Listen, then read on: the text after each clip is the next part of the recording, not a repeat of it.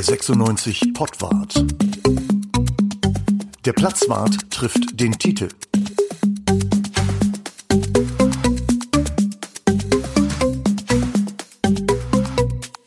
Herzlich willkommen beim Pottwart in der Länderspielpause oder vor der Länderspielpause. Deutschland äh, spielt zweimal, dafür setzt die zweite Liga aus. Das nutzen wir natürlich beim Pottwart, um einmal kurz äh, darauf einzugehen, ob 96 ein Aufstiegskandidat ist oder nicht. Spannend wird's. Äh, bei mir sitzen der Bruno und natürlich der Tite. Moin, moin. Ja, moin. Hallo zusammen. Ich habe schon wieder Moin, moin gesagt. Man sagt nur einmal Moin. Laberkopf. Ja, ich weiß. Okay, also äh, bevor wir auf das Thema eingehen, äh, auf die Göttlichen von Hannover 96, wollen wir einmal kurz eine Weiter Bogen. ja genau eine kleine Ausstellung empfehlen. Und zwar äh, äh, geht es da um eine Maradona-Ausstellung in der St. Heinrich-Kirche in der Salzstraße. Äh, Tite, du wirst auch damit zu tun haben mit der äh, ganzen Geschichte und äh, ich habe mir es schon angeguckt. Äh, die wird jetzt am Freitag, also am 23. eröffnet und läuft dann bis in den November rein. Da geht es ein bisschen um die Frage, wie göttlich ist eigentlich der Fußball. Äh, am Beispiel Maradona lässt sich das ja eigentlich gut gut erklären. Ja, genau. Der, der, der göttliche Maradona, Diego, ich habe auch mal ein bisschen zu ihm äh, gearbeitet. Ich sitze da auf dem Podium. Da habe ich dir zu verdanken, Uwe. Vielen Dank. äh, am 11. ist ja äh, das äh, Platzwart-Jubiläum. Ne? Genau. Ja, und am 12. ist dann diese Podiumsdiskussion. Und dann äh, moderiere, moderiere ich das ein bisschen. Und Jan Rosenthal ist da. Ja. ja? oder hat sich zumindest angekündigt und dann äh, sprechen wir darüber, was, äh, was das Göttliche mit Fußball, mit Maradona, mit Aufstieg, Absturz und äh, Glaube, Religion und so weiter, also religionsähnliche äh, sozusagen religionsähnliche Verehrung, was das alles miteinander zu tun hat. Ja, was macht eigentlich gerade Jan, Jan Rosenthal, der mit dir auf dem Podium sitzen wird? Der wohnt in Berlin. Ähm, ja, also was er so genau macht, ich muss mich vorher nochmal bei ihm melden, aber ähm, ja, kickt ein bisschen in Traditionsmannschaften und hat irgendeine äh, Management-Geschichte äh, nachstudiert. So hundertprozentig weiß ich jetzt ehrlich gesagt nicht. Ich, ich habe gehört, der hilft irgendwie Leuten, die aussteigen wollen, irgendwie aus dem, aus dem Fußball sozusagen. ja, ja, genau. Das klingt sowas. ja wie die Mafia. Das klingt ein bisschen so. also ne, ne, für die Postkarriere, also äh, oder wie auch immer. Genau. Ja, es gibt tatsächlich viele Fußballprofis. Äh, Tobias die, Rau. Die hat nach ihrer Karriere. Ja, der, der, der, der zwangsweise aussteigen musste, Ja. tatsächlich. Äh, Der ist nicht Eike freiwillig Immel, ausgestiegen. ne? Eike- Immel auch. Eike Immel, Hat ja. ja die Karriere immer noch nicht beendet, glaube ich, oder? Dschungelbuch, ne? Äh, Dschungelcamp, ne? Dschungel, Im Dschungelbuch. genau. Mogli Immel. Genau. Wie viel, wie viel Göttliches ist an Maradona? Bruno. Ja, wie viel Göttliches. Äh, natürlich ein, ein, ja, was erzähle ich, ein wunderbarer Spieler, dem man gerne zugeschaut hat, aber wo man immer auch das Gefühl hatte, ähm, der ist immer auf der auf der Kante. Ne? Und das ist ja vielleicht auch das das Göttliche in ihm, dass man zwischen zwischen Himmel und Hölle schwebt. Ja, Ja, das äh, ist tatsächlich so und das soll dort auch thematisiert werden. Die Ausstellung ist so gehängt, dass sozusagen Madonna zwischen Kirchenfenstern hängt, zwischen, äh, Madonna oder Maradona? habe ich Madonna gesagt? Ja. Ja, Mara- Madonna hängt da gewiss oder steht da gewiss auch. Ne? Ja, genau. Und genau diese, dieses Zusammenspiel ist dann irgendwie spannend, äh, wo dieses, äh, diese Rolle von äh, Maradona irgendwie noch eine ganz äh, neue Bedeutung bekommt. Das ist eigentlich eine, eine gute Geschichte. Äh, Das hing in einem Supermarkt irgendwie in Neapel. Und dann hat es irgendjemand gesehen und hat gesagt, das, da können wir mehr draus machen, als das in den Supermarkt zu hängen. Ähm, Und äh, ja, genau. Es geht dann eben auch um die Verehrung von Maradona in Neapel. Es gibt dort eine Friedhofsmauer, da hat irgendjemand draufgeschrieben, äh, ihr wisst nicht, was ihr verpasst. Was ich dann in dem Fall auch so sehr bezeichnend finde für das, was da passiert. Ähm, genau. Und äh, ja, also kleiner Tipp, falls ihr Lust habt, geht in die St. Heinrich-Kirche an der Salzstraße, so beim schräg beim Lasalle gegenüber ist das in ähm, Hannover und die hat ja irgendwie tagsüber auch von 8 bis, glaube ich, 18 Uhr. Und am Sonntag von 12 bis 18 Uhr ist sie zu sehen, weil der auch Gottesdienst ist zwischendurch. Ähm, und äh, die Podiumsdiskussion, die wollen wir euch ans Herz legen am 12.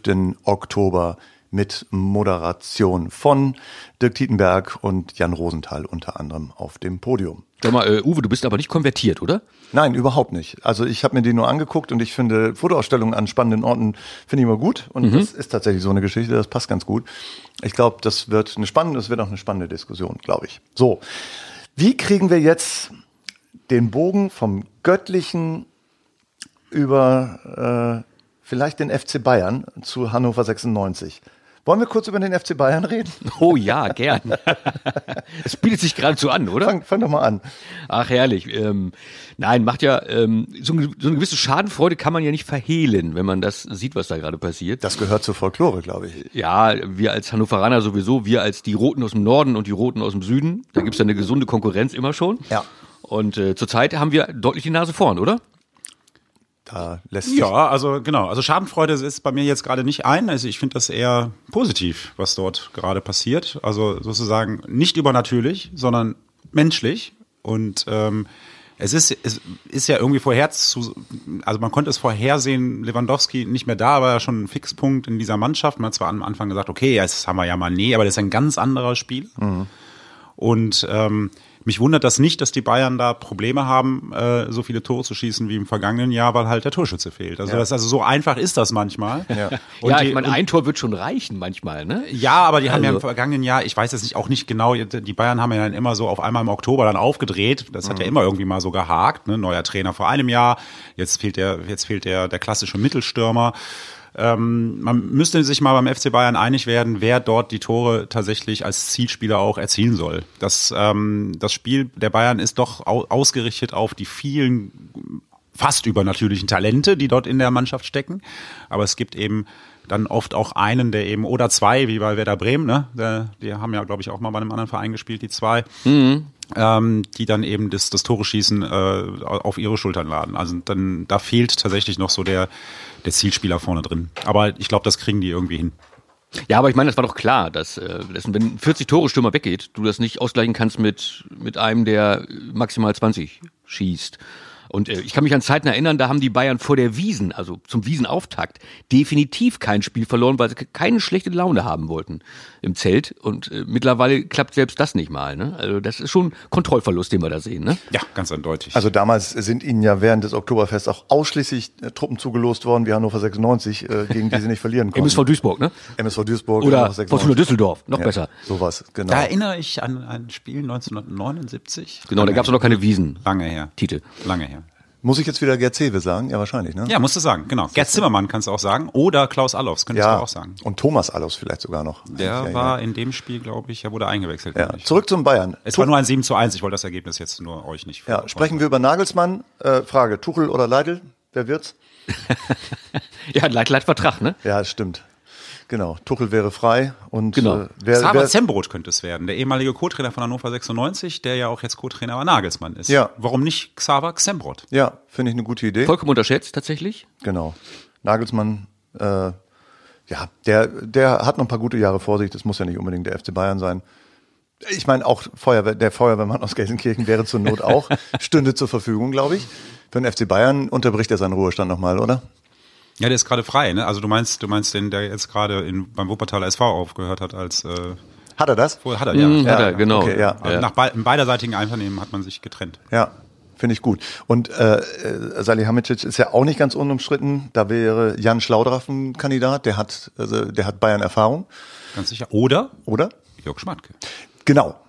Weil der hat ja jetzt auch so schon seinen, seinen Ruhestand eingereicht da, also jedenfalls beim VfB Wolfsburg. Was vielleicht eine gute Idee ist. Wir haben kürzlich darüber diskutiert, Ti- äh. Glaubst du, dass Schmatke jetzt noch für 96 der richtige wäre? Oder ist der, ich glaube, der Zeitpunkt ist vorbei. Das hängt an Jörg Schmatke tatsächlich. Also der Zeitpunkt für Jörg Schmatke in der ersten, zweiten Liga, also bei einem Verein, ähm, ist nie vorbei, äh, weil er ein Gespür hat, wenn er einen Verein übernimmt und äh, neue Dinge plant und den umkrempeln möchte, also die, auch die Strukturen umkrempeln möchte, weil er ein Gespür hat für die Leute, für die Mitarbeiter, für die Spieler, für, für Trainer manchmal nicht so, aber ähm, für alles andere schon. Und ähm, da immer alle Stationen, die er hatte, immer in den ersten zwei Jahren wirklich, wirklich Erfolg hatte. Dass, dass es dann irgendwann eine Halbwertzeit hat und dann er sich quasi selbst neu erfinden müsste. Ähm, das ist wahrscheinlich die Schwierigkeit, die Jörg, Schmatt, die Jörg Schmatke nicht hinbekommen hat bisher. Ich weiß nicht, ob er noch die Motivation hat, das nochmal zu versuchen. Ich glaube es eher nicht. Ich glaube, die Zeit in Wolfsburg hat ihn jetzt so ein bisschen äh, wie soll ich sagen, zermürbt vielleicht nicht, aber er hat auf seinen eigenen Ruhestand so hingearbeitet, dem er Marcel Schäfer immer weiter nach vorne geschubst hat. Und ähm, ich glaube, wenn Jörg Schmatke will, wäre er der richtige Mann für Hannover 96, ganz bestimmt. Aber wir haben ja eigentlich einen guten gerade, oder? Genau, Einspruch. Also ich glaube, dass die Zeit von Jörg Schmatke, es ist nie, übrigens nie gut, wenn jemand eine zweite, ähm, die, die, die zweite Welle da rollt. Ne? Das hat man an, an Slomka zum Beispiel gesehen, kann, gibt tausend Beispiele dafür. Und das wäre bei Schmatke, glaube ich, auch nicht gut. Ich habe ihn eher empfunden als tatsächlich jetzt in, in Wolfsburg als, als müde so und auch nicht als sehr erfolgreich, ehrlicherweise. Ne? Wie du schon sagst, so nach einer gewissen Zeit ähm, ähm, nutzt sich das ab und das hat bei, bei Wolfsburg nicht lange gedauert. Also Volkswagen schafft sie alle. Und äh, bei Kovac wird das ganz schnell gehen, bei Schmatke hat es ein bisschen länger gedauert.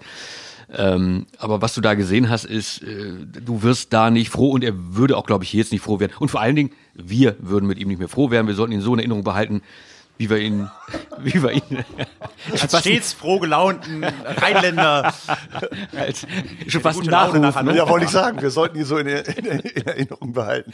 wie wir ihn, wie wir ihn so brummelig, wer, wie er immer war. Ja, der war ja, der, ich fand ihn ja tatsächlich, ich glaube, so im, im täglichen Umgang war der schwierig, ne, Tite? Gar aber, nicht, nein, eigentlich nicht. Aber, naja, du, der, der war schon nicht so ganz einfach, glaube ich. Und ich glaube, der ist nicht, der ist nicht einfacher geworden, um es nochmal irgendwie zu, zu sagen. Von daher lasst es, äh, kommt, hört auf mit den, wir holen den wieder oder den wieder. Wir holen ja auch Mamjouf nicht wieder. Also von daher, alles gut. Und wir haben ja auch Didi Jakuna nicht wieder geholt. Also nee, haben wir nicht. Das ist gut, ne? Einmal schon. Und Füllkrug nicht. Und, nee, haben wir alle nicht wiedergeholt. alle genau. nicht wiedergeholt. Nee, ja. Genau. ja, ähm, ich, also ich glaube tatsächlich auch, dass äh, Jörg Schmatke, ähm, glaube ich, auch aufgrund seiner Motivation mit, eben wegen Wolfsburg vielleicht auch. Jetzt bei 96, äh, glaube ich, wäre ein falscher Move. Aber es gibt ja auch überhaupt keinen Anlass dazu, das zu machen, weil das Duo, was wir da im Moment haben, ich glaube, wichtig ist, das passt zusammen, um auf die Bayern zurückzukommen. Ich glaube, Salihamidzic und, und Nagelsmann, das sind einfach nicht nur zwei Generationen, das sind zwei Philosophien. Das ist einmal Bayern-Klüngel und einmal nicht. Das ist, äh, da passt ganz vieles eben nicht zusammen zwischen den beiden. Wer von denen geht eher? Was meinst du? Nagelsmann, ganz sicher. Wenn einer gehen muss, dann wird es der Trainer sein. Mhm. Der ist die unwichtigste Figur da in dem äh, großen Ganzen. Das Problem, das Nagelsmann halt wahrscheinlich Vertrag hat, ist, dass er glaubt, dass er die wichtigste Figur ist. Ja, ja, und das Problem ist, glaube ich, er hat einen Vertrag bis 2026, wenn ich es richtig sehe. Also Ja, aber das ist für die Bayern jetzt nicht so das Problem. Wenn die den mhm. Eindruck haben, das läuft nicht äh, nach Bayern-Style, dann, ähm, dann machen die einfach einen anderen Style und machen und geben dann einfach das Geld für Nagelsmann aus. Also mhm. das, also es ist bei den Bayern halt immer so, es muss halt immer zu den Bayern passen. Ist der Trainer super oder ist das nicht? Also die, ja. also die Bayern haben immer nur super Trainer gehabt, das ist so. Klinsmann vielleicht, äh, weiß ich nicht genau, aber ähm, Nagelsmann ist natürlich ein Top-Trainer der ähm, auch irgendwann mal, bin ich überzeugt, nagelt mich nicht fest, in zehn Jahren irgendwann mal die Champions League gewinnen wird mit irgendeiner Mannschaft.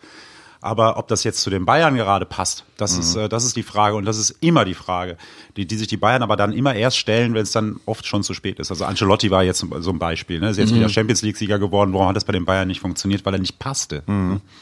Du, äh, Bruno, siehst es ja auch so ein bisschen bei beim Manager tatsächlich und bei der Einkaufspolitik, die ja kürzlich noch so hoch gelobt wurde, dass sie ihm den Vertrag dann einfach mal verlängert haben. Aber mhm. äh, du sagst, er hat eben genau diesen Ersatz für äh, Lewandowski nicht geschafft zu holen. Genau, so ist es. Also das Salihamidzic ist aus meiner Sicht, ich weiß nicht, warum sie den Vertrag verlängert haben. Wahrscheinlich hat das tatsächlich auch viel damit zu tun, dass man ein Signal nach außen setzen wollte. Wir vertrauen dir. Ne? Ähm, Brazzo ist unser Mann. Ähm, aber so was seine was seine Arbeit angeht, äh, ist er zumindest höchst fragwürdig, was was er da in den letzten letzten Jahren hingezaubert hat. Ähm, einfach, wie gesagt, die, die Lewandowski-Kiste ist das, das Augenfälligste, mhm. wo man, wo man verpasst hat, jemanden dahin zu stellen, der, der diesen, diesen Style, den die gespielt haben und die auch tatsächlich, den sie immer noch spielen, ne? ja. ähm, der das fortsetzen könnte. Weil sie haben mit Manet zwar einen sehr guten Fußballer geholt, der aber einen ganz anderen, ganz anderen Fußball spielt. Ja. Also, Jetzt könnte man natürlich sagen, warum reden die so lange über den FC Bayern hier äh, im 96 Podcast? Weil es einfach auch befreiend ist mitten in der Saison, so am Anfang der Saison, einfach mal über Trainerwechsel bei den Bayern äh, spekulieren zu dürfen. Das ist für jeden Fußballer, der nicht, der es nicht mit den Bayern hält, irgendwie befreiend. Also für jeden. Geht mir, ja. Also für jeden. genau. Ähm, welche Rolle, um das äh, vielleicht da mal abzuschließen, welche Rolle spielt Oliver Kahn äh, in diesem Konstrukt? Der ist ja auch noch relativ neu, zumindest in so einer Krisensituation, wie Sie sie gerade haben.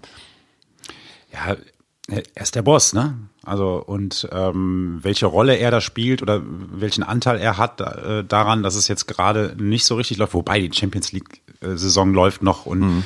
ist natürlich in der Saison in der Bundesliga Saison auch noch nichts gegessen. Also ich erinnere mich an ganz, ganz viele Saisons, wo es halt im Herbst dann wirklich geknirscht hat. Ne? Wo dann irgendwann mal wieder hieß, äh, es gab eine Krise und irgend, sie haben es immer hinbekommen. Und ich glaube, Oliver Kahn, seine Rolle ist halt, das, das sozusagen das, das Steuer in die richtige Richtung zu lenken, je nachdem, wenn es ein bisschen Schlagseite hat, das Schiff wieder mhm. gerade zu kriegen. Und ich glaube auch, das wird er, das wird er hinbekommen. Ne? Ich glaube, ich glaube sogar, dass er es mit Nagelsmann und mit Brazzo hinbekommt. Mhm. Ich glaube nicht, dass da ein Wechsel äh, passiert. Die Frage ist äh, natürlich, was dann irgendwie Krise ist oder wann das Schiff bei denen irgendwie schon Schlagseite hat, ne? weil normalerweise du bist so verwöhnt nach zehn Meisterschaften am Stück, äh, dass du einfach sagst, wenn du mal drei Spiele nicht gewinnst, dann hast du hier schon eine massive Krise. So ist es ja äh, tatsächlich. Äh, Man muss immer warten bei den Bayern, bis der Winter, der, der Winter lang genug war und Jupp Heynckes sich äh, aus seinem Anwesen so langweilt, dass es doch nochmal macht. So lange muss man dann doch warten. Und wenn dann der Schäferhund nicht, nicht krank ist, ne? Und dann, dann hat er, dann hat Bayern eine Chance, ne? Ja, ich habe dann eher, ja. ich, ich stelle mir dann eher immer die Frage, welche Rolle spielt Uli Hoeneß noch in dieser ganzen äh, Geschichte jetzt? Also wie oft ruft der bei Kahn an und äh, sagt dem, was jetzt die beste Lösung ist, ne? Also ja, das, das weiß man nicht. Von dem hört man im Moment ja nichts. Aber wenn das Festnetztelefon klingelt, ist, ist Uli Hoeneß dran. Dann ne? könnte sein, dass Uli Hoeneß dran ist. Und äh, ich glaube, wenn der sich jetzt das einschalten Faxgerät würde, noch mal ein paar Geräusche macht. Ich glaube, alle, die, die äh, Bayern die Pest an den Hals wünschen oder irgendwie eine, ja. Kri eine Krise oder einen Skandal, die warten nur darauf, dass Uli Hoeneß sich irgendwie meldet, weil dann hast du nämlich endgültig, dann ist Kahn auch enteiert. Ne? Wenn, deswegen hält wahrscheinlich Hoeneß sich auch zurück, nehme ich mal an, äh, damit Kahn diese Sache da zumindest ja eben auf eigene Faust irgendwie aus der Welt schaffen kann, wenn das dann irgendwie soweit ist. Ja, also. Auf eigene Faust, ein sehr schönes Bild. Wo, wo, landet, wo landet denn Union Berlin am Ende der Saison? Puh, tiefes Durchatmen hier in der Runde. Ja. Ähm, man, man wünscht denen ja tatsächlich, also das heißt, man wünscht denen, nee, die haben das sich ähm, hart erarbeitet, glaube ich, dass die da oben im oberen Drittel mhm. sich festbeißen werden. Bin ich mir relativ sicher. Das ist eine Mannschaft, die funktioniert. Mhm. Spielen guten, spielen guten Fußball, warum soll man das nicht mal sagen, oder? Die, die laufen mehr als alle anderen. Und ich habe jetzt mal zwei Spiele von denen gesehen. Ähm, und äh, die, die laufen so viel mehr, dass man das echt sieht. Ne? Also das sieht man, wenn man. Ja, die laufen aber nicht nur mehr. Ne? Die spielen auch tatsächlich mittlerweile. Das ist ja eine eingespielte Mannschaft. Ja. Fischer ist ein, ist ein cleverer Hund, muss man einfach mal so sagen, ähm, der sich auch nicht aus der Ruhe bringen lässt. Das ist ja auch ein Indiz für eine Mannschaft, die funktioniert, dass da einfach Ruhe in der Mannschaft ist. Ne? Ja. Und ähm, ich glaube, dass die so wie Freiburg auch, die werden sich da oben. Man wird immer, man wird verwundert auf die Tabelle gucken am 34. Spieltag und feststellen, die sind ja immer noch oben. Ja. Also Wolfsburg und Leverkusen sind ja wohl jetzt erstmal raus. Also muss man gucken, ob die noch wiederkommen. Das sind ja eigentlich zwei Truppen, die da oben eigentlich drinstehen, die ein bisschen Ersatz brauchen. Und das sind wohl offensichtlich jetzt Union und Freiburg tatsächlich. Also ähm, das, warum auch nicht. Aber ich glaube, weil die so viel laufen, die Berliner, jagen sie ihren Gegnern auch relativ häufig den Ball ab und äh, äh, jagen die halt so lange, bis sie den Ball haben und können das Spiel dadurch irgendwie sehr gut kontrollieren. Das ist also wirklich augenfällig und äh, der Urs Fischer, der macht immer so einen, so einen sehr ruhigen Eindruck und manchmal auch so einen Eindruck, als wenn das auch alles gar nicht so ja, wichtig ist, das Ganze. Und ich schätze mal, der hat eine Trainertruppe, die die Jungs da irgendwie keulen lässt bis zum geht nicht mehr. So scheint es zu sein. Die haben bei, bei Union Berlin, das ist wirklich so eine, so eine Art Experimentierstation schon seit äh, über zehn Jahren. Mhm. Ähm, da wird ganz viel mit Daten, da wird äh, Datenauswertung und so weiter, so Moneyball-technisch, mhm. ähm, wird da gearbeitet. Ähm, die wer da bei Union Berlin angefangen hat, äh, landet dann irgendwann bei einem super großen Unternehmen, Institut in den Vereinigten Staaten. Also das ja. ist schon so eine, so eine Art äh, Think Tank sozusagen, was sie da aufgebaut haben. Ja. Und das läuft aber alles so im Hintergrund, so ganz ja. leise, still, so vor sich hin. Die geben das Geld halt, halt auch nicht richtig viel, aber die geben das Geld dann eher da aus als für, als für Spieler zum ja. Beispiel. Ne, und ähm, das hat sich jetzt äh, auf Strecke ausgezahlt. Also was man bei Freiburg immer sagt, ja, der Streich macht das alles so super. Mhm. Ja, warum macht der das denn eigentlich so super? Er ist mhm. natürlich nicht der Einzige. Da steckt natürlich noch eine Menge mehr hinter. Und dann ähm, bei Union Berlin ist es halt auch zum Beispiel dieses Detail, ähm, was sich jetzt, äh, also die letzten drei Jahre, muss man ja jetzt schon sagen, auszahlt. Ne? Ja, ob das eine gute Überleitung ist zu Leitl, ähm, denn der würde ja auch gern, dass seine Spieler sehr, sehr viel laufen. Hat jetzt am Anfang der Saison noch nicht so richtig geklappt, aber im Nö, ich glaube, die tun das. Also ich glaube, ich, äh, Tite, du hast da sicherlich Zahlen, aber ich habe das Gefühl, Laufleistung, da lassen sie sich nicht lumpen mittlerweile. Das ist eher so Mittelfeld. Ähm, ja. Ja, also, also Laufleistung sind ja immer verschiedene Komponenten. Also hast du einmal die Laufleistung an Kilometern. So, das sind dann mal so zwischen 110 und 125 in der Spitze. Oder Du hast intensive Läufe, Sprints, du hast Sprints, genau. genau, das, das wird dann alles unterteilt.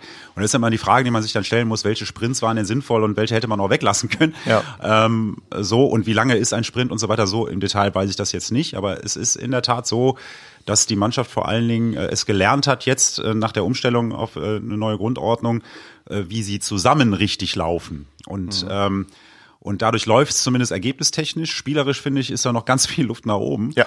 Ähm, was man, was man auch sagen kann, also nach dem Sandhausen-Spiel war ich ganz schön durchgerüttelt. Also ich konnte auch, äh, auch nicht nur wegen der Autobahn, die ich ja wieder zurückgefahren bin, nachts äh, Da gibt's schlafen. doch gar keine Autobahn. Doch, äh, ja, die fängt dann irgendwann an nach ein paar Kilometern. Die heißt Wo dann fängt- wo- wo fängt die denn an? Man fährt immer geradeaus. Die heißt erst 67, dann heißt die 37, dann heißt die 7 und äh, irgendwas immer mit 7. Super. Ne? Aber ähm, was, was ich halt sagen wollte, es ist eben so, dass Leitl 96 dazu hingebracht hat, eben eben nicht durch nicht zu denken, wir sind jetzt Hannover 96, wir spielen sie jetzt alle hier äh, rund und machen hier ein Gammeleck auf und das machen wir mal locker flockig, bauen Dreiecke überall auf dem Spielfeld auf, so solche Dinge, sondern es geht darum, tatsächlich den Ball zu jagen, äh, den, den, den Gegner den Ball so schnell wie möglich, so früh wie möglich wieder abzunehmen und dann schnell nach vorne zu kommen. Und ähm, ist ganz einfacher Fußball. Das ist jetzt nicht, nicht hoch anspruchsvoll, aber das muss man dann erstmal auch mit Laufleistungen, vor allen Dingen gewonnenen Zweikämpfen, muss man das erstmal untermauern. Und bei Zweikämpfen ist Hannover 96 erstaunlicherweise auf Platz eins der zweiten Liga mit Darmstadt 98 zusammen. Und Darmstadt 98 steht da jetzt auch nicht weit unten. Das stimmt. Ja, Also dank, die- dank an Kunze in diesem, an diesem äh, Punkt. Ja, Kunze. tatsächlich. Ja, Kunze. Der tatsächlich, Der Abräumer. der tatsächlich jetzt seit dem äh, fünften Spieltag auf seiner vierten gelben Karte rumsitzt und Borderliner auf dem und, Platz. Ja, absolut. Und diese fünfte gelbe Karte nicht kriegt. Das, ich hatte fest damit gerechnet, dass er sich die vorm Braunschweig-Spiel abholt, dass er sozusagen das Spiel vor Braunschweig passieren muss, damit er beim, gegen Braunschweig auf jeden Fall dabei ist, weil der hatte nach fünf Spielen vier gelbe Karten und da dachte man ja auch, das reicht bis zum achten Spieltag, damit er dann wieder dabei ist und sein Konto gelöscht hat, aber der sitzt immer noch auf seinen auf seinen Karten da. Also das ist, äh, ist erstaunlich. Also äh, das ist ein Timing ist das Timing ist geil, ne? Von dem Kollegen. Also auch beim auch beim Spiel tatsächlich. Auch das HSV-Spiel Also, darf er jetzt mitmachen und das Dortmund-Spiel darf er ja sowieso mitmachen. Da zählen ja die gelben Karten aus der Saison nicht. Also insofern hat der äh, da alles richtig gemacht. Aber ich habe, Ich habe eine Vermutung. Ne? da, ja, die geht wie? Ja, nach Hamburg kommt welches Heimspiel? Das Heimspiel gegen Bielefeld. Ja, Ah, Da meinst du. guck mal. okay, Fehlt er verstehe. einfach mal gegen Bielefeld. Da kommt er doch her. Da kommt er doch her. Genau, Ne? da Ja, kommt ja, er her. Alter, das ist ja wirklich hintergründig. Verschwörungstheorie. Hier. Dafür spielt natürlich äh, Geil und Dua nicht mehr. Nee. Schade eigentlich. Von dem habe ich jetzt äh, gehört, er wohnt, wisst ihr, wo der wohnt? Alle Also wohnen ja so mondän irgendwo hier und da im Zoo oder am Zoo. Äh, und Dua wohnt in, Wer wohnt im Zoo? na nicht im Zoo, also Fußballtiere wohnen im Zoo und Genau. Pinguine. Nee, am Zoo natürlich oder ähm, in der List zum Beispiel. Nein, und Dua wohnt in Laatzen tatsächlich.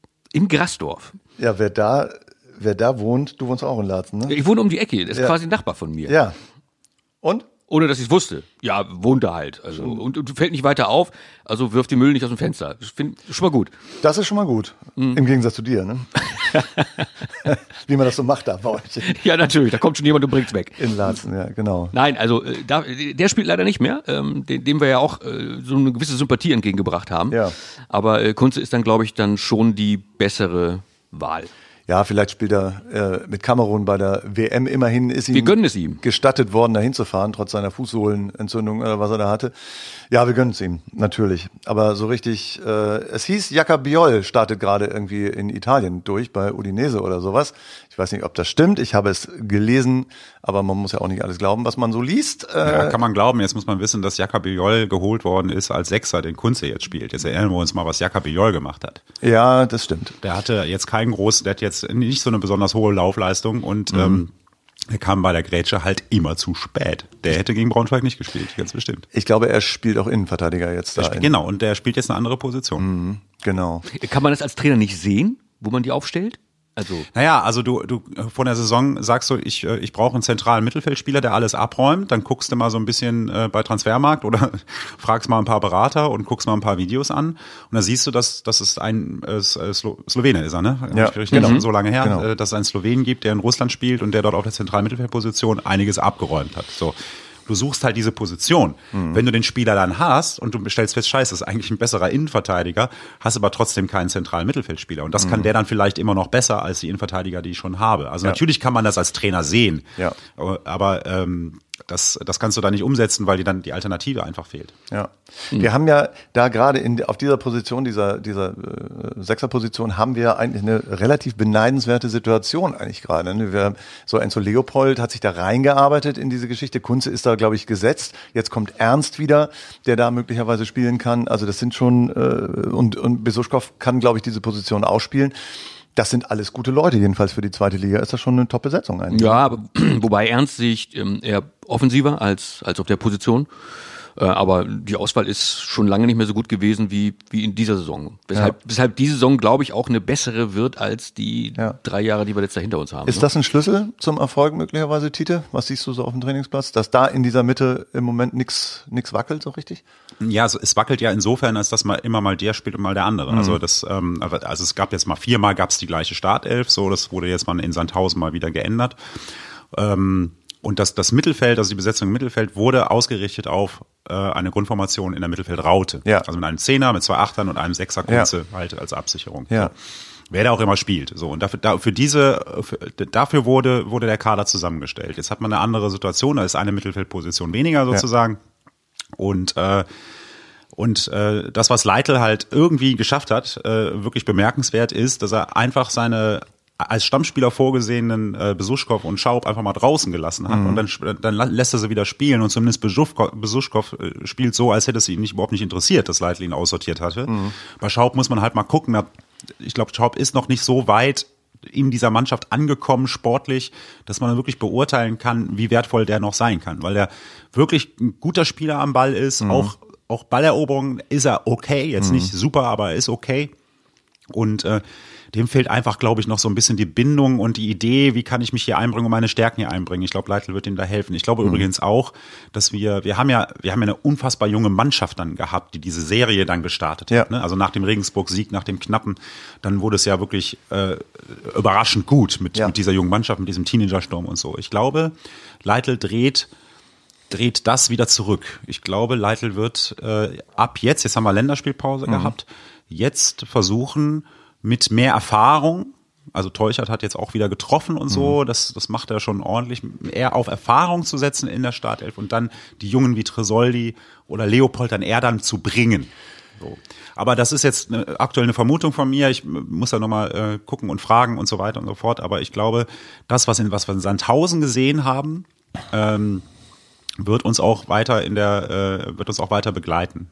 Naja, man kann ja durchaus ähm, auf die Idee kommen, dass man äh, zu Beginn der Saison einfach erstmal alle reinschmeißt, um allen irgendwie eine Spielpraxis zu geben, auch bestimmte Konstellationen auszuprobieren. Auch Leopold ist ja genauso ein ein Versuch, wie es äh, jetzt Bayer vielleicht nicht, weil der schon eine Saison auf dem Buckel hat, aber Tresoldi zumindest eben ist, äh, die drei zusammen spielen zu lassen. Äh, jetzt reinschmeißen kannst du immer. Und äh, von solchen Leuten wie Besuschkow oder äh, äh, Schaub kann man dann, glaube ich, erwarten, dass sie sich dann ein bisschen schneller einfinden, als es so ein Tresoldi vielleicht tut. Und wenn du die alle mal am Anfang der Saison hast spielen lassen, mit dem nicht unbedingt ein Ziel aussteigen zu müssen, sondern irgendwie eine gute Saison, erste Tabellenhälfte und so hinzulegen, dann hast du äh, zur Mitte der Saison hast du alle parat und hast alle irgendwie zumindest mal äh, im Spielbetrieb gehabt. Das kann am Ende kann das nur gut sein, wenn du fünf Leute auswechseln darfst ne, pro Spiel. Das ist vor allen Dingen äh, der psychologische Effekt ist nicht zu vernachlässigen.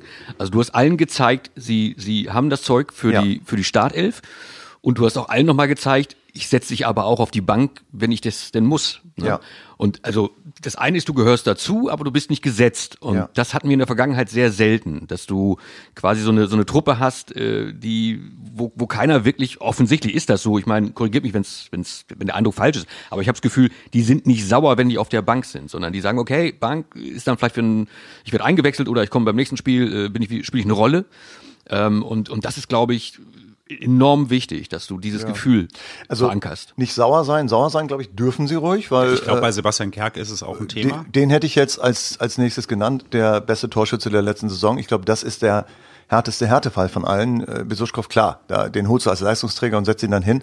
Aber äh, Kerk hat ja nun wirklich äh, in der letzten Saison als einer von wenigen bewiesen, dass er was bringt, Tore nämlich. Und Ja. äh, das waren jetzt nicht super viele, aber es waren die meisten. Und für den ist es natürlich doof, weil der möglicherweise auch das, äh, das Gefühl hat, dass er nicht mehr in dieses System reinpasst. Ne? Also ich glaube, ihm wird ja persönlich gar nichts vorgeworfen vom Trainerteam, sondern äh, einfach nur seine Spielausrichtung ist nicht die, die Leitl gerade spielt. Ja, also seine Umsetzung ist vor allem äh, im Vergleich zu dem, was die anderen tun, halt einfach nicht gut. Ne? Also man kann auch auf die Idee kommen, man könnte sagen, okay, Kerk hat 96 in der vergangenen Saison die, die Liga gerettet. Man könnte aber auch sagen, Kerk war eigentlich Teil des Problems. Weil, weil eben der Spielfluss ganz oft gestört ist, wenn äh, Kerk dazwischen drin fummelt. Wie kommt das? Der hat einfach einen schlechten ersten Kontakt. Also schlecht im Vergleich zu anderen jetzt, also gut im Vergleich zu uns. Äh, so nicht falsch verstehen, aber er hat äh, das, was er als, äh, als Waffe hat, weiß ja jeder, linker Fuß und so. Also so, so, so hart schießt keiner. Ja. Und aber äh, er hat halt diese eine Schwäche, das ist der erste Kontakt. Er versucht direkt zu spielen und die Bälle sind einfach zu unsauber. Und, Er hat äh, viel mehr erste Kontakte, als dass er äh, harte Schüsse mit links hat. Ne? ja, ja, er hat halt, ist weiter beim ersten, ein zweiter kommt nicht dazu oft. Ne? ja. Ja, und der, also es sind einfach die, er versucht halt so diesen One-Touch-Football zu spielen, Ja. aber dafür sind, sind die Bälle einfach zu unsauber und dann ist der Angriff wieder unterbrochen, dann müssen sie wieder neu äh, und so weiter. Und er ist ja jetzt auch nicht so die Kampfsau, der dann den Ball gleich ins im Gegenpressing wiederholt. Ähm, ist gewiss ein guter Spieler. Ist das ein offizieller Vorwurf oder äh, ist das sozusagen dein Nee, das Gefühl? ist jetzt? mein, meine, äh, Ja. meine persönliche äh, Ja. Sichtweise. Ja. Also das, ähm, nee, so würde äh, äh, Stefan Leitl niemals über Nein, einen so seiner zwischen den, du, du, du weißt ja zwischen den Zeilen zu lesen. Also kommt da schon mal sowas so? Nee, tatsächlich, tatsächlich nicht. Mhm. Da lässt er auch keinen Zweifel daran, dass er, dass er den gut findet, Mhm. also zumindest jetzt so öffentlich. Und da kann ich ihn jetzt auch nicht äh, in den Kopf reingucken und äh, ihn fragen, was da wirklich los ist. Hätte ich er- weiß, was er zu einzelnen Spielern meint, aber das geht, eher so in die positive Mhm. Richtung oder was er erwartet und es wird nicht gezeigt oder so. Also Schaub ist so ein Beispiel oder Ja. Leopold war jetzt kürzlich so ein Beispiel, auch ein Grund, warum er nicht mehr in der Startelf Ja. war. Da, da weiß ich ein paar Sachen, das, das, da geht es aber nicht um grundsätzliche Dinge, sondern um, der ist jetzt vielleicht überspielt oder der hat dann vielleicht die Position jetzt nicht richtig interpretiert, ist Mhm. auch schwer und so weiter und so fort. Also solche Dinge. Bei Kerk ist es, finde ich, ein grundsätzliches Problem. Und Sebastian Ernst wird wahrscheinlich diesen Konkurrenzkampf da in der Mitte nicht verkleinern. Nee, das wird nicht einfacher tatsächlich für Kerk. Äh, Bei Kerk wüsste ich jetzt im Moment auch ehrlicherweise nicht, wo ich den hinstellen würde. Oh, habe ich direkt eine Idee. ja? Sofort. Also ich würde, ich würde, wenn, wenn Ernst Aber wirklich, Tor gilt nicht, ne? Bitte? Tor gilt nicht. Nee, nicht im Tor, äh, ähm, sondern ähm, auf der Position, die jetzt Nielsen zuletzt gespielt hat, auch nicht immer. Nielsen hat in den äh, letzten beiden Spielen ähm, phasenweise ganz vorne gespielt. Dann äh, kann ich ihn mir sehr, kann ich mir Nielsen sehr gut mit Teuchert vorstellen vorne drin und mit äh, Ernst auf der auf der Zehnerposition. Das kann ich mir wirklich sehr gut vorstellen. Hast du jetzt nicht mehr die Konstellation, dass du die beiden Jungen, hast, dass du Bayer und Tresolde jetzt nicht von Anfang an drin hast. Du kannst ja auch von mir aus äh, kannst du Teuchert mit Bayer tauschen, kannst äh, Tresoldi noch als Joker nehmen und wenn du Körpergröße brauchst, bringst du Weiland halt, wie auch immer. Aber Nielsen ganz vorne war auch gut, muss man sagen. Das hat er auch gut gemacht. Er Aber für Kerk trotzdem kein Platz dann, ne? Nein, da, es ist für, aus, aus besagten Gründen. Es Ja. ist für Hab ihn ich das nicht da kein gesagt? Platz. Ja, ja, das hat er gesagt. Im äh, April. Nee, eben gerade. Mensch, der hört zu. Hat zwei Ohren an der Backe da, aber kommt nichts durch. Ich gucke immer schon auf mein Handy, weil irgendwie ah, sorry, sorry. ist immer so, mit, so, eine, so ein Zeitfaktor. Ja, der Berater, ne? Ständig die Berater da am Telefon. Ah, ja, mir werden schon wieder Spiele angeboten. Ja. Wer- Während ich hier spreche, Die werden schon wieder was, Podcasts was soll angeboten. Kerk denn kosten, steht Ja, hier gerade. Naja, also sag mal so, äh, Kerk loswerden wäre wär jetzt, glaube ich, ist doof gesagt. Also überhaupt nichts gegen Kerk. Ich mag den als Spieler eigentlich auch sehr, sehr gerne. Äh, aber Kerk loswerden wäre jetzt nicht das Problem. Den, da würde man schon einen Abnehmer finden. Ne? Dann, Würde man ich würde schon Abnehmer sagen, lass uns mal, lass uns mal die Kerk im Dorf behalten hier, ne? ja, genau. Würde man. Die Kerke bleibt im Dorf. Ja. Ja. Ja, sch schlimmer wird's nicht, oder? Ich glaube nicht. Kalauer. Ja, so was habt ihr denn äh, so gedacht? Ich war, ich war ja in Sandhausen, das, ich sehe das Spiel ja dann live und da ich ja nachher auf die, auf die Autobahn bin, habe ich ja die ganzen Zeitlupen und so weiter. Ja. Ehrlich gesagt hätte ich von diesem Spiel auch keine Zeitlupe mehr gebraucht, Ja. weil das brauchte ich dann auch in dem Tempo, wie das da hin und her ging. Ja. Wie war das für euch? Ihr habt das ja im Fernsehen gesehen. Also ich habe es ich hab's tatsächlich live gesehen und äh, ich, ich habe, also erstens, ich habe gedacht, es ist jetzt das vierte Spiel hintereinander, wo 96 nicht durchgehend überzeugend ist und die, das Ding dann doch irgendwie über die Runden schaukelt. Da äh, schließlich Braunschweig ausdrücklich mit ein, weil das Spiel hätte auch verloren gehen können. Sie lagen zurück, dass sie wiedergekommen sind, ist gut, aber es war jetzt nicht äh, sicher. Gegen Rostock gerieten sie sehr unter Druck und haben das Ding geschaukelt. Äh, Magdeburg war eigentlich das Spiel, wo sie das letzte Mal so richtig irgendwie abgesahnt haben, aber auch Fürth war nach dem Ausgleich irgendwie äh, gar nicht sicher, dass sie das gewinnen und Fürth hatte gute Chancen, äh, sogar noch irgendwie das 2 zu 1 zu machen oder das 1 zu 1 wie früher zu machen. Auch da eher so über die Runden geschaukelt. Und Sandhausen habe ich zwar nach dem 3-1 gesagt, der, der Drops ist gelutscht, oder ich habe äh, nach einem 2-1 gesagt, wenn jetzt das dritte fällt, dann ist der Drops gelutscht. Das fiel und der Drops war gar nicht gelutscht, weil dann doch noch der Anschlusstreffer kam. Also ich habe so ein bisschen das Gefühl, äh, die Serie ist super, aber äh, sie hätte auch anders laufen können insgesamt. Natürlich sagt man dann immer, ja, sie haben jetzt auch die, die Fähigkeit, sozusagen Dinge über die Runden zu schaukeln, mit Glück vielleicht auch mal zu gewinnen, äh, ne, das musst du dir arbeiten, bla bla bla. Stimmt alles. Aber so richtig rauschend ist das alles überhaupt noch nicht. Und äh, ich glaube, da kommt noch ein bisschen was. Und Sandhausen war so ein gutes Beispiel, äh, was so los was so los sein kann auf dem Feld. Das war natürlich für irgendjemand, der neutral beobachtet hat und es mit keinem so richtig hielt, war es natürlich, da war super viel los, ne? zurückgenommene Dinge, also da waren viele sehr, sehr spannende und interessante Sachen dabei, bis hin zu Morias Tor und dass der mit dem Nasenbeinbruch da noch fast ein viertes Tor schießt. Äh, also viele spannende Sachen.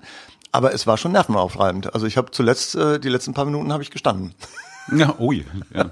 Vom Fernseher. Also ja, aber es ist doch ähm, bezeichnend, dass sie solche Spiele tatsächlich jetzt gewinnen. Das sind, ähm, ich sag mal so, ein Teil zumindest dieser Spiele hätten sie in der, in der Saison davor oder noch mal eins zurück hätten sie im Leben nicht gewonnen. Ne? Also es ist selbst sehr viel Selbstbewusstsein in der Mannschaft drin. Also sie glauben an sich, das ist mein Eindruck. Ja. Ne? Sie glauben auch an sich, wenn sie zurückliegen. Das, das ist wichtig. Das müssen sie auch. Und äh, das ja. müssen sie auch, weil wie schon gesagt, spielerisch ist das noch nicht irgendwie ein, ein Top-Niveau, nee. sondern da fehlt ganz viel. Das ist aber auch nicht verwunderlich, weil es halt tatsächlich eine neu zusammengestellte Mannschaft ist. Die müssen ja. sich natürlich finden. Aber es ist schon, ich finde, es ist viel Leitel zu erkennen ja. ne, und viel Leitelschaft, nee, Leidenschaft wollte ich sagen.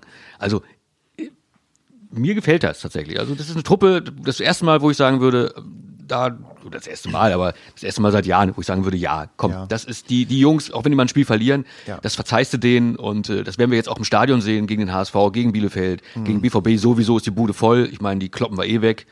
Ja, man hat nicht mehr das Gefühl, dass sie sich irgendwie verprügeln lassen oder so, sondern man hat schon das Gefühl, dass sie dann irgendwie wissen, dagegen zu halten, auch wenn sie in Rückstand geraten. Aber ich glaube zum Beispiel solche Spieler wie Derek Köhn, ähm, der ist ein bisschen entschlüsselt mittlerweile, habe ich das Gefühl. Also äh, Köhn äh, hat relativ viele Ballverluste, auch Teuchert macht gute Sachen, aber er hat relativ viele Ballverluste. Also er schlägt Fehlpässe, er lässt sich in Bedrängnis bringen und verliert den Ball ähm, und verliert die Übersicht vielleicht auch hier und da ein bisschen. Ich glaube, er ist auch nicht der schnellste. So, äh, da kommen, glaube ich, ein paar Sachen zusammen. Bei Köhn ist es so, äh, er umdribbelt einen, umdribbelt vielleicht einen zweiten oder am dritten bleibt er hängen, weil er den auch noch will, anstatt dann vielleicht dann doch den Sicherheitspass zu schlagen. Ich glaube, mittlerweile hat man gemerkt, auf den Typen muss man aufpassen, auf den Köhn. Und äh, es lief ja, es waren ja Spiele, da lief äh, fast alles über Köhns Seite und äh, über Moroyas Seite ganz, ganz wenig. Äh, und ich glaube, das haben die Leute gemerkt und äh, so richtig durchstarten bis zur Grundlinie und mal Pässe schlagen oder so, das ist weniger geworden. Ja, aber du hast jetzt ja gesehen, die, die Tatsache, dass du auf, dass du auf den Linksverteidiger Acht geben musst, mhm. ne, für, den, für den Gegner jetzt, mhm. äh, schafft wiederum Platz für die andere Seite. Das stimmt. Ne? Das war Sandhausen zum Beispiel. Ja. Ne? Dann, wenn du, wenn du, wenn du, wir haben jahrelang Linksverteidiger gehabt, da musstest du nicht aufpassen. Da konntest du ja. dich gleich auf die rechte Seite konzentrieren. Ja. Also äh, es spielt alles für uns. Ne? Im Prinzip ja. Also wie gesagt, ich, ich finde das ja auch, ich glaube, das ist gerechtfertigt, dass sie jetzt diese, diese Serie haben äh, mit den sechs Spielen ohne, ohne Niederlage.